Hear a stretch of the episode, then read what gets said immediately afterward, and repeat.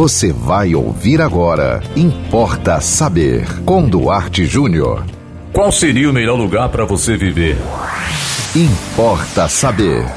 Eu tenho me deparado com muitas pessoas reclamando da situação do país, e evidentemente com muita razão, muito embora isso não é uma coisa tão recente.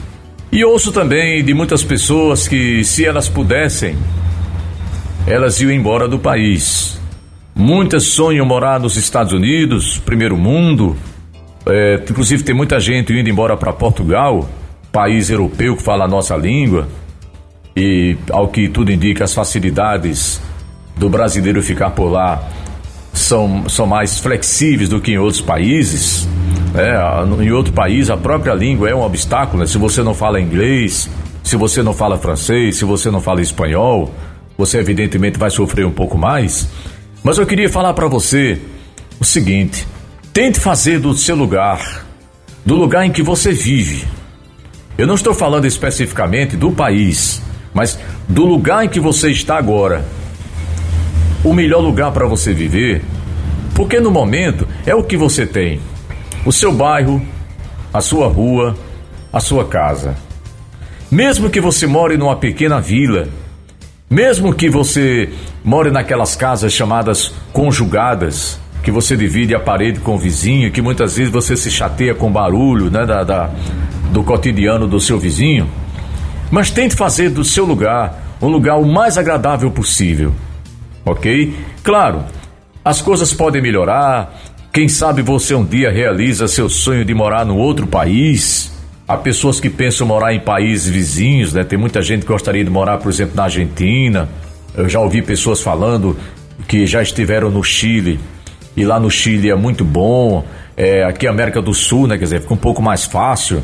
Mas enquanto não chega o seu dia de você, quem sabe, experimentar uma nova morada, uma nova vida, é, quem sabe no outro estado ou até no outro país, faça um esforço para se sentir um pouco menos desconfortável no lugar que você vive, porque na verdade você é impactado pela vida real, você é impactado pelo agora, mais do que pelo passado e pelo futuro, né?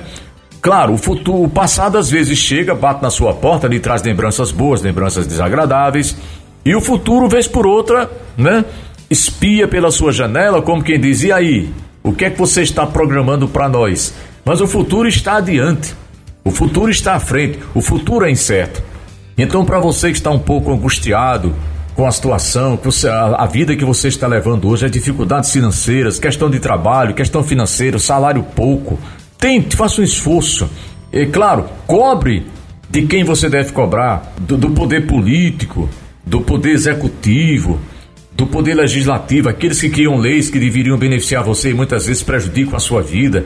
Continue cobrando deles a parte deles, mas tente fazer a sua.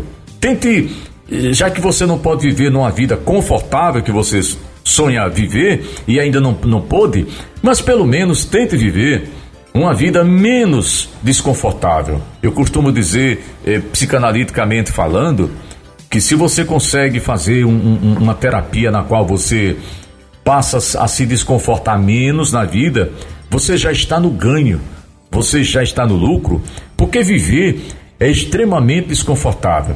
Você pode adoecer, você pode morrer, você pode perder pessoas queridas, enfim, você sente fome, você sente sede, você sente cansaço, você sente sono, você é, se sente mal com determinadas pessoas. Então, viver não é confortável. Então, tudo que você puder fazer para você se desconfortar menos na sua vida, você já estará no lucro.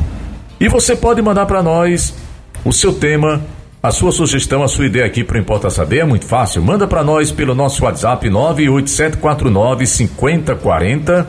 Siga-nos no Instagram, duarte.jr. Nos acompanhe também no Facebook, Duarte Júnior.